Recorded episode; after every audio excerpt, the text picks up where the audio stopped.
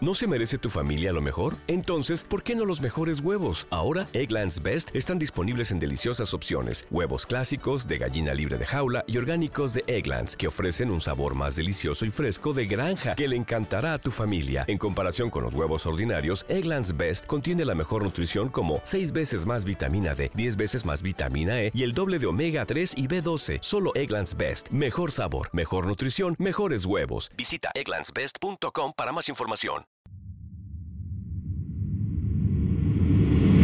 Bienvenidos a Creepy en español, creado por John Grills y producido por Guillermo Ruiz de Santiago.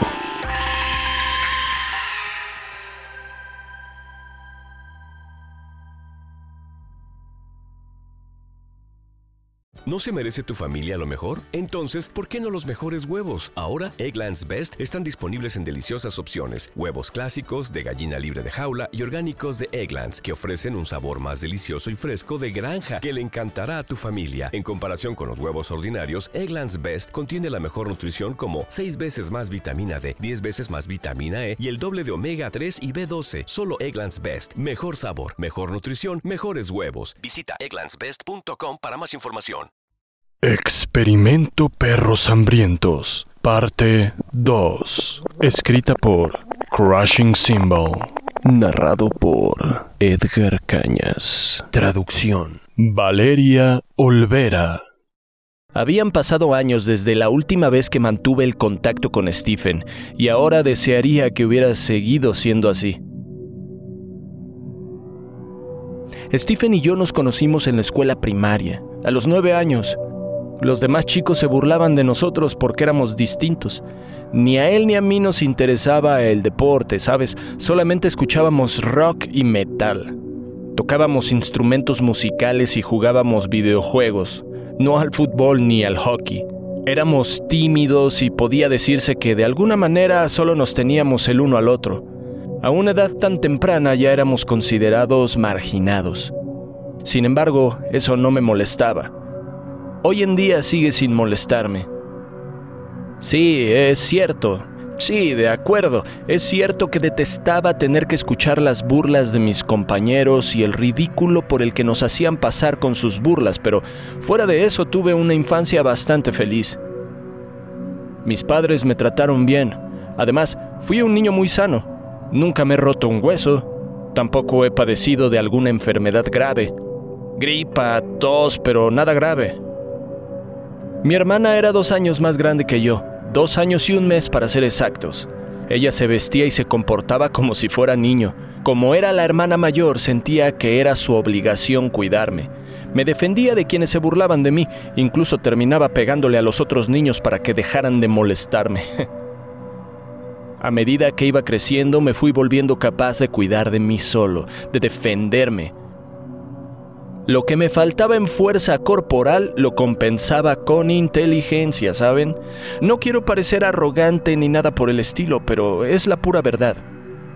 Utilizaba grandes palabras que ninguno de mis compañeros entendía. Al crecer empecé a ser aceptado de nuevo. Stephen fue aceptado desde el momento en que entramos a la escuela secundaria, pero a mí me costó mucho más integrarme. Cuando cumplí 16 años, mis compañeros comenzaron a tratarme como uno de ellos. Sin embargo, fue alrededor de ese tiempo que Stephen comenzó a actuar de manera muy extraña. No era nada demasiado importante. En ese entonces yo ni siquiera lo veía como un problema. Él empezó a tener un interés muy intenso en la psicología. El estudio del cerebro humano le interesaba más que nada en el mundo. Stephen comenzó a hacer experimentos psicológicos con nosotros. En ese momento no era nada del otro mundo, ¿saben? Solamente nos hacía preguntas muy extrañas que la mayoría de las veces nos terminaban incomodando. Decía que era para ponernos a prueba. Nunca logré entender a qué se refería. Bueno, hasta ahora. Recuerdo un día que estaba formado en la larga fila de la máquina de dulces para comprar un tin larín y él se acercó para hacer uno de sus experimentos en mí.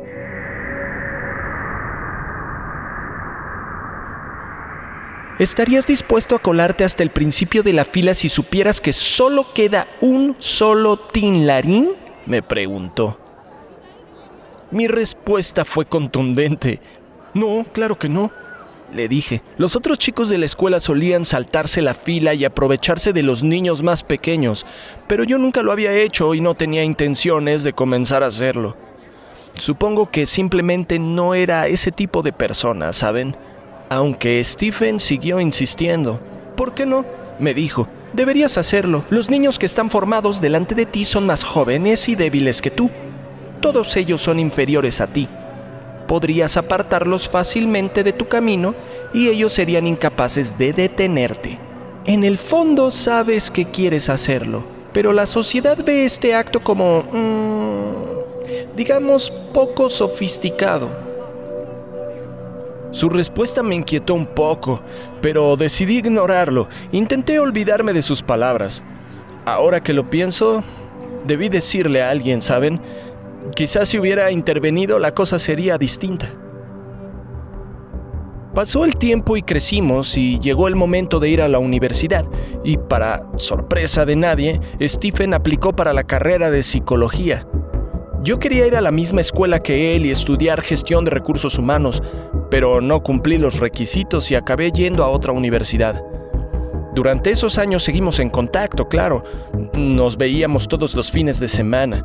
Él parecía seguir siendo el mismo Steve que yo conocía.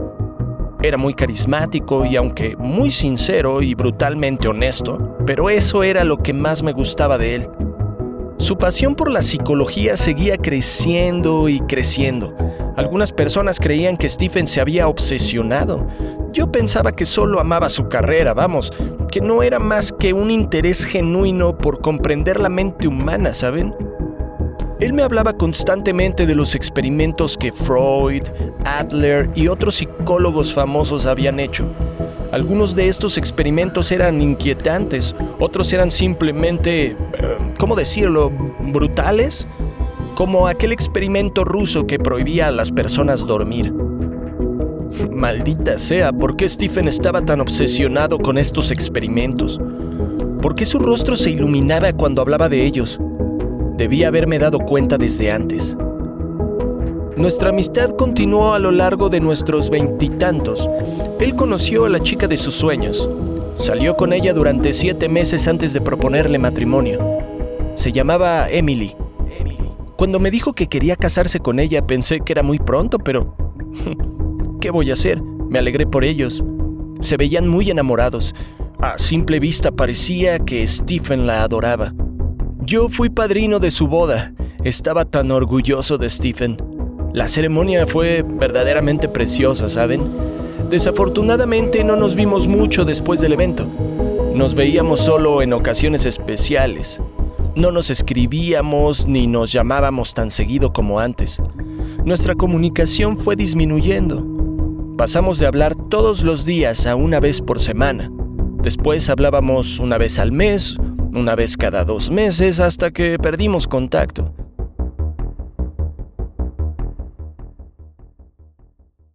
Habían pasado seis años desde la última vez que hablamos. Estaba tan ocupado que a veces ni siquiera tenía tiempo para pensar en él. Mi trabajo como director de salud y seguridad era muy demandante. Un fin de semana cualquiera decidí ponerme en contacto con mi viejo amigo Stephen. Todavía tenía su número y el de su esposa, así que llamé a los dos, pero ninguno contestó. De hecho, las llamadas fueron directamente al buzón de voz. Decidí mandarle un mensaje directo a Facebook, pero tampoco respondió. Aproveché para entrar a su perfil y fue entonces cuando me di cuenta de que la última publicación había sido hace más de cuatro años. Ah, supuse que simplemente había dejado de usar su face. Le mandé un correo electrónico, pero tampoco contestó.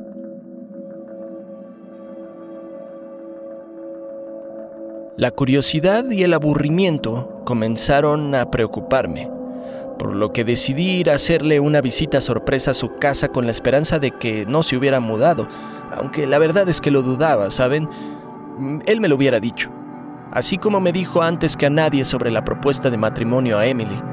Ellos llevaban cerca de nueve años juntos. Esperaba que al llegar, sin avisar, ellos no sintieran que me estaba entrometiendo en su vida privada. Después de todo, los tres éramos amigos cercanos.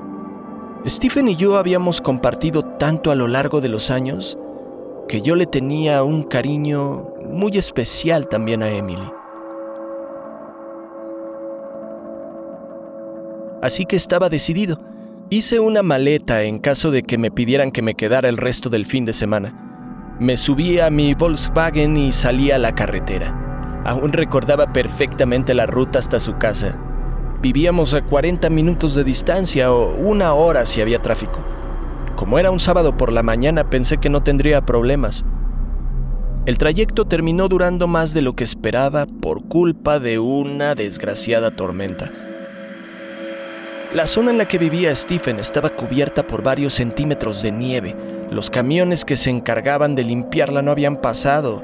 El lugar era un barrio sofisticado, lleno de viviendas elegantes de mediados del siglo XX.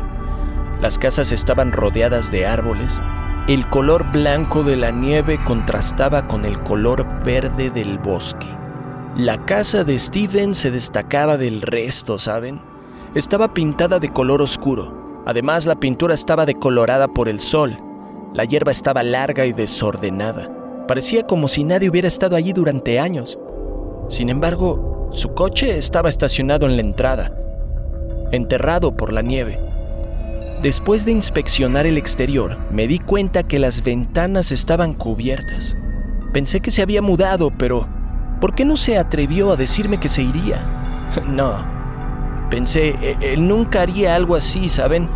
Además su coche seguía en la entrada. Pensé que quizá algo malo les había pasado. Comencé a temblar. Necesitaba saber si mi amigo y su esposa estaban bien.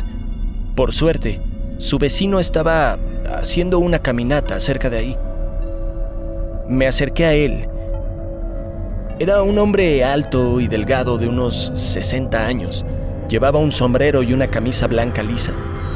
En cuanto vio que me acercaba a él, comenzó a sonreírme. Parecía bastante simpático, ¿saben? Eh, disculpe, no quisiera molestarlo, pero ¿podría decirme dónde puedo encontrar a Stephen? Nadie los vio irse, pero hace tiempo que no hemos visto a nadie entrar o salir de la casa. Aunque, mire, algunos vecinos llegaron a ver a Stephen en el segundo piso de la casa. Aunque después, él también desapareció. Me estaba poniendo muy, muy nervioso. Definitivamente algo malo le había pasado. Sí, varias veces tocamos la puerta para ver si estaba bien, si necesitaban ayuda o algo, pero nunca respondieron. El hombre miró al suelo confundido. No sabía qué decirme, ¿saben? Se disculpó conmigo y volvió a su jardín. Me acerqué a la casa para inspeccionarla. Todo el tiempo tuve una sensación inquietante, como si me estuviera observando, ¿saben? Suena ridículo, pero es la verdad.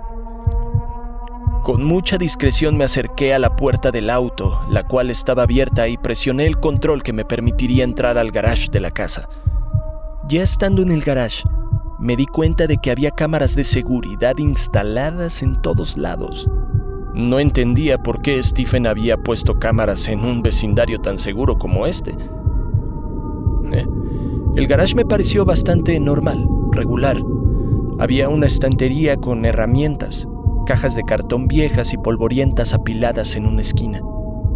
Puse la mano en el pomo de la puerta que conectaba la casa, pero estaba cerrado con llave. Maldita sea, busqué por todos lados con la esperanza de encontrar una llave, Busqué entre viejos botes de pintura, en los cajones y en las estanterías. Nada. Después de quedarme un rato parado, pensando que había llegado a un callejón sin salida, se me ocurrió una gran idea. Retrocedí unos pasos y me lancé de lleno contra la puerta. me lastimé el hombro. Lo hice varias veces hasta que finalmente se abrió la puerta de golpe. Definitivamente la casa no era como yo la recordaba.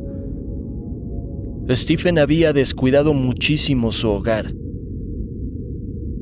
Parecía estar completamente abandonado. Las tablas del suelo estaban podridas, Todo estaba lleno de polvo y había telarañas hasta en las ventanas. Los electrodomésticos estaban cubiertos por capas de grasa y de suciedad. Sin embargo, lo que más llamó mi atención en ese momento fue el olor tan desagradable. Era completamente asqueroso.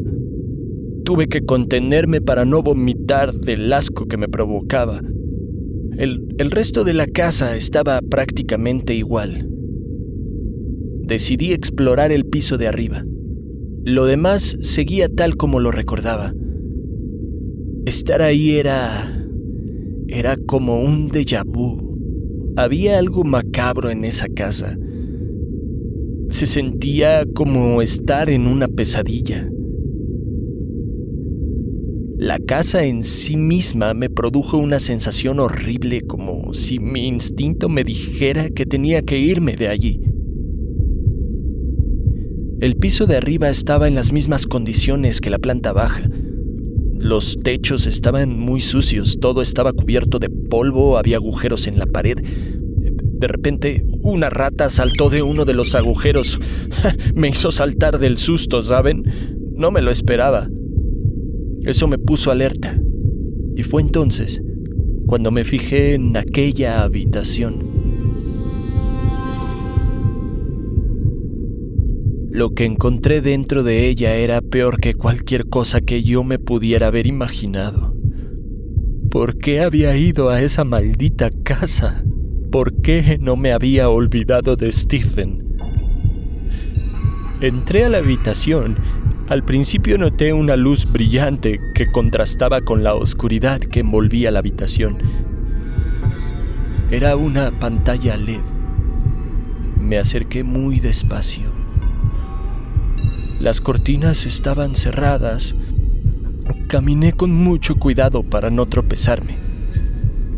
Pude ver algunos objetos, una silla, un escritorio, un archivero. Debía ser la oficina de Stephen, la habitación donde los vecinos lo veían pasar la mayoría del tiempo. No vi nada fuera de lo común hasta que en una silla giratoria del escritorio, la cual estaba volteada hacia la pared, alcancé a ver la parte superior de una cabeza. Había alguien sentado en la silla. Sentí como mis lágrimas comenzaban a brotar sin control, ¿saben? Stephen, dije con la voz entrecortada. A esas alturas mi cuerpo no dejaba de temblar. Por supuesto no obtuve respuesta. ¿Stephen? Grité angustiado. ¿Por qué no me respondía? No tuve más remedio. Me acerqué a él, cerré los ojos un momento, extendí la mano hacia adelante para poder tocarlo. Giré la silla lentamente. No me atreví a abrir los ojos pero tenía que hacerlo. No podía simplemente huir de todo, ¿o sí? ¿Debía haberme ido en ese momento? No. Stephen siempre me decía que no podía huir. Enfréntate a tus miedos, me decía. Bueno, en ese momento yo tenía miedo. Estaba absolutamente aterrorizado, confundido. Me sentía más solo que nunca, ¿saben? Una parte de mí quería huir, pero no podía. Abrí los ojos y unos ojos blancos y pálidos me regresaron la mirada. Gemí con fuerza ante la espantosa escena que estaba presenciando. Su garganta y su cabeza estaban llenas de heridas enormes. Heridas infectadas, putrefactas, por las que entraban y salían larvas que se alimentaban de su cuerpo en descomposición. Solo con mirar los gusanos podía sentirlos arrastrándose por todo mi cuerpo. En sus manos colgaba una pistola.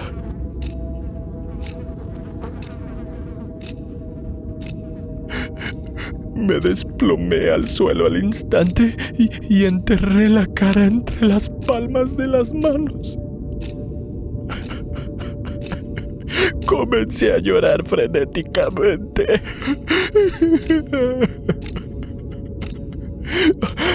Empecé a dudar de la realidad. Nada de esto podía ser real, ¿saben? Stephen nunca haría algo así. Él no era capaz de hacerle daño a nadie, ni siquiera de hacerse daño a él mismo. Al menos eso creía. En ese momento necesitaba convencerme de que solo me estaba imaginando cosas, pero mi imaginación no era tan poderosa. Todo esto era demasiado para ser solo una pesadilla, ¿saben? Lentamente empecé a levantarme, ni siquiera volví a mirar su cadáver. Simplemente no podía. Pasé a su lado. Cada músculo de mi cuerpo se sentía paralizado del miedo. ¡Maldito Stephen! No tenías por qué hacer esto. ¿Por qué lo hiciste, imbécil? No dejé de maldecirlo. Tenía que saber qué estaba pasando, me gustara o no. Puse atención a la pantalla LED. Había una grabación de lo que parecía una cámara de seguridad. Me acerqué a la pantalla para verla más de cerca y lo que vi fue completamente perturbador. En la pantalla se podía ver una habitación siniestra. Había una enorme mancha de sangre en la pared. En el piso había charcos de sangre de distintos tamaños y heces por todos lados. Y en el piso, tres cadáveres. Dos niños uno al lado del otro y el cuerpo de una mujer cerca de la pared. Retrocedí lentamente. Mi estómago se revolvió. No paraba de preguntarme qué estaba pasando, ¿saben? ¿Cómo podía haber cuatro muertos en una casa sin que nadie se diera cuenta? El escritorio estaba cubierto de bolígrafos y papeles viejos, notas garabateadas, tazas sucias manchadas de café. Abrí las cortinas para poder ver mejor. En la pared del fondo había un cuadro enmarcado de Sigmund Freud. Todo estaba cubierto de polvo. Había telarañas en unos marcos de la ventana. Junto al escritorio había un archivero. El cajón superior tenía una etiqueta. Experimento perros hambrientos en mayúsculas. Los otros dos estaban etiquetados como notas. El cajón superior estaba cerrado. Busqué una llave en el escritorio y en los cajones encontré una llave plateada.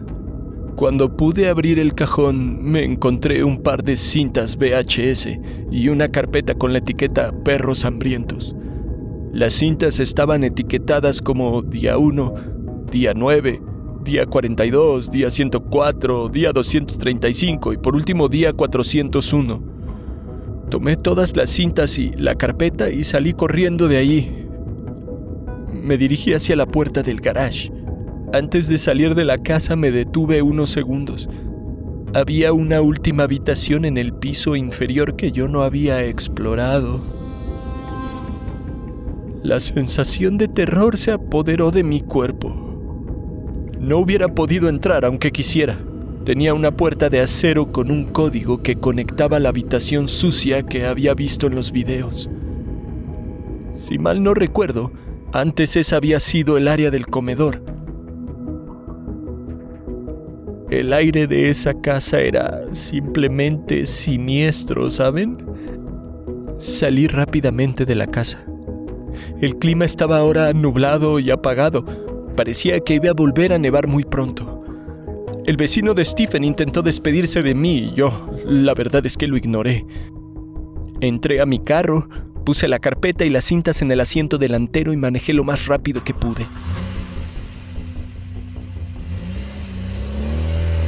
El trayecto fue demasiado rápido y demasiado lento al mismo tiempo.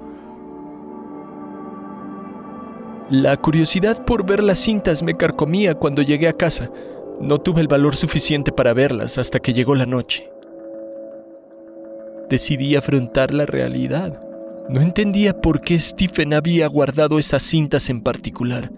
Debían de contener información importante. Antes de reproducir las cintas, hojeé la carpeta. Él había hecho muchas notas. Tardé como una hora y media en leerlo todo. Su amor por la psicología nunca había sido un secreto, pero su devoción tan enfermiza me dejó perplejo. En el texto había referencias a experimentos anteriores, en los que él también había participado. No podía creer cuánto había cambiado Stephen. En pocas palabras, el experimento de perros hambrientos consistía en mantener encerrada a su familia durante tres años, completamente incomunicada del resto del mundo. En ese momento no la había reconocido, pero el cadáver de la mujer que estaba encerrada en la habitación era su esposa, Emily, y los dos niños eran sus dos hijos, un niño y una niña llamados Sandra y Michael. Tenían cinco y tres años al comienzo del experimento. Hasta ese momento yo no sabía que él había tenido hijos. Lo más cruel de todo era que ni su esposa ni sus hijos sabían que estaban formando parte de un cruel experimento. Stephen intentaba analizar la reacción de los seres humanos ante un cambio repentino de estilo de vida. En sus propias palabras, quería descubrir la verdadera naturaleza. Claro, la verdadera naturaleza de su familia, ver cómo se comportaban en un ambiente de supervivencia. Durante todos los días del experimento solo los alimentó con pan y agua, en cantidades mínimas, apenas las suficientes para mantenerlos vivos.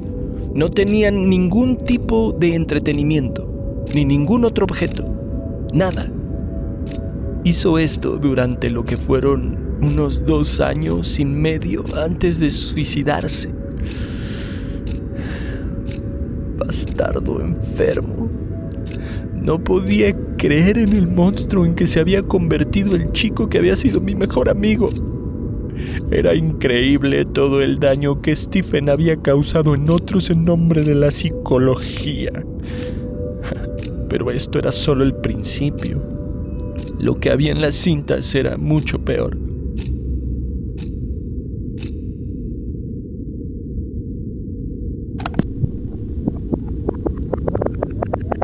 En la cinta del día 1 se podía ver a su esposa e hija claramente asustadas, aterradas. No tenían ni idea de lo que estaba pasando. Los niños se acurrucaban junto a Emily en busca de protección. La madre no dejaba de gritar, insultaba a Stephen, le decía que era un maldito o un imbécil por hacerles esto a sus hijos.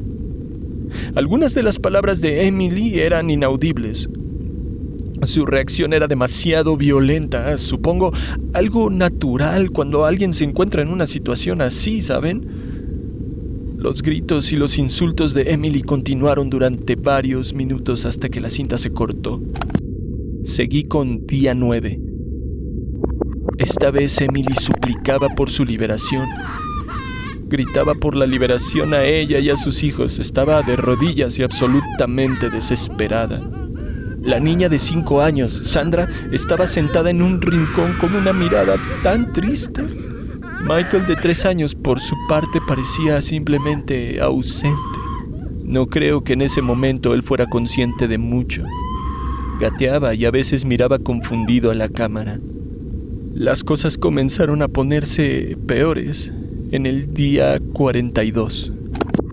Emily estaba sentada en una esquina meciéndose de un lado a otro. Tenía el cabello sucio y revuelto. Su ropa estaba rota y manchada de lo que supongo que era sangre. Para este momento ya no gritaba. Se limitaba a murmurar palabras sin sentido y a cantar feliz cumpleaños de vez en cuando. De repente comenzó a hablar de un perro llamado Strudel, que según ella estaba ahí, a su lado. Después se calmó y empezó a frotar el aire una y otra vez. Los niños se peleaban de una forma muy violenta. Patealeaban, gritaban y se mordían. Tenían una mirada casi maligna. Durante todo el tiempo que duró la cinta se dieron golpes muy fuertes como, como si realmente quisieran hacerse daño. Estaban perdiendo la cordura. En la cinta del día 104 se podía ver a Emily gritando. Decía algo sobre adorar al hombre de los ojos huecos. Le gritaba a los niños, había heces humanas esparcidas por todo el suelo. Era, era verdaderamente asqueroso. Para este punto, vivían ya de una forma inhumana, casi bestial, ¿saben? A menudo Emily insultaba a sus hijos, los maldecía, les decía que los odiaba, les escupía. Lo peor fue cuando comenzó a amenazarlos. Estas amenazas eran extremadamente violentas. Incluso le dijo a su hijo pequeño que le arrancaría la piel de la cara y se la pondría como máscara. Los niños reaccionaban gruñéndole. Para este punto los niños habían dejado de hablar y solo se comunicaban con sonidos que me recordaban al aullido de los animales. Los niños golpearon a Emily con los puños. Además comenzaron a azotarse contra las paredes. Los golpes que se daban eran tan fuertes que terminaron inconscientes en el piso. Al poco tiempo despertaban y continuaban lanzándose contra las paredes.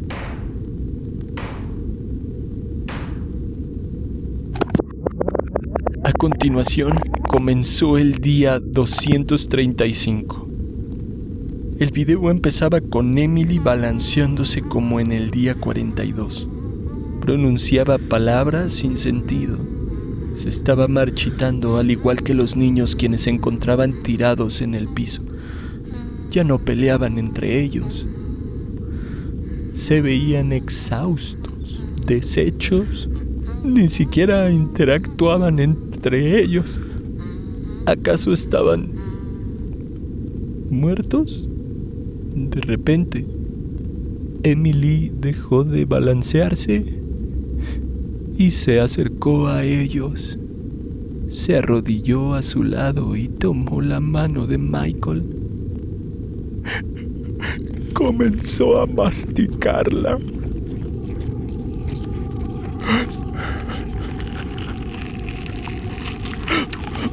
Volví a vomitar.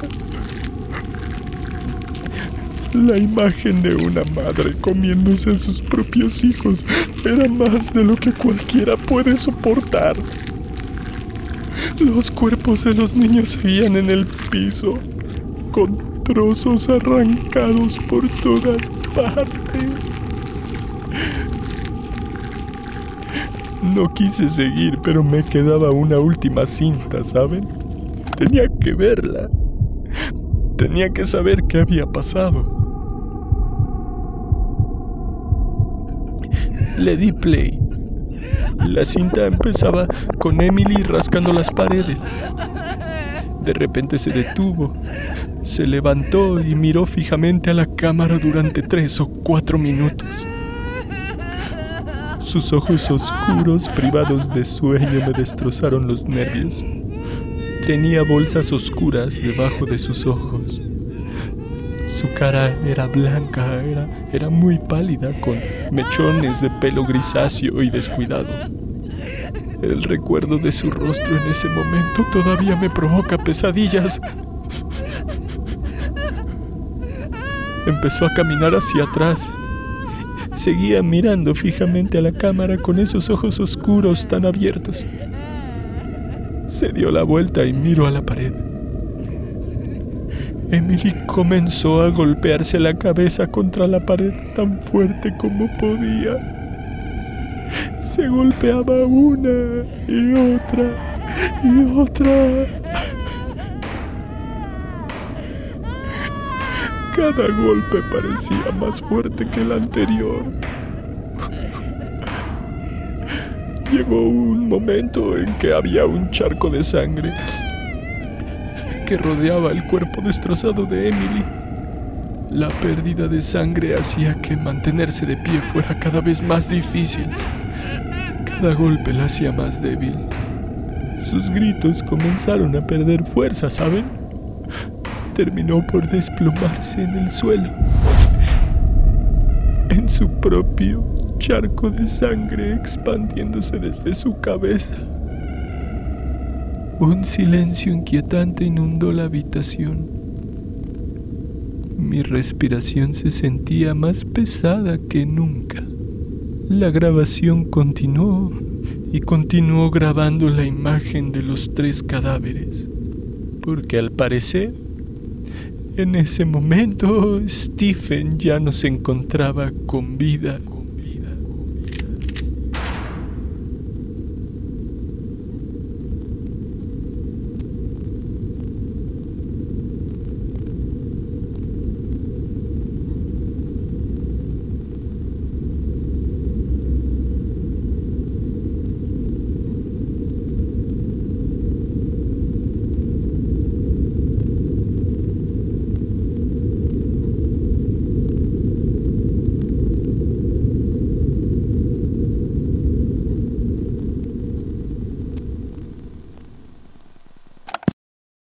¿Te preocupas por tu familia? Entonces, ¿por qué darles solo huevos ordinarios cuando pueden disfrutar de lo mejor? Eggland's Best, los únicos huevos con ese delicioso sabor fresco de granja, además de la mejor nutrición, como 6 veces más vitamina D, 10 veces más vitamina E y 25% menos de grasa saturada que los huevos regulares, además de muchos otros nutrientes importantes. Así que, dales los mejores huevos. Eggland's Best, mejor sabor, mejor nutrición, mejores huevos. Creepy en español fue creado por John Grills y producido por Guillermo Ruiz de Santiago. Manda tu propia historia a creepyhistoriaspod.gmail.com y nos pondremos en contacto contigo. Síguenos en Instagram, estamos como arroba creepy en español. No olvides suscribirte a Creepy en español donde sea que escuches podcasts. Todas las historias compartidas en este podcast están bajo licencia de bienes comunes creativos o tienen el permiso explícito del autor. Ningún extracto de este podcast debe retransmitirse o distribuirse sin el consentimiento del equipo de Creepy en español y de su autor.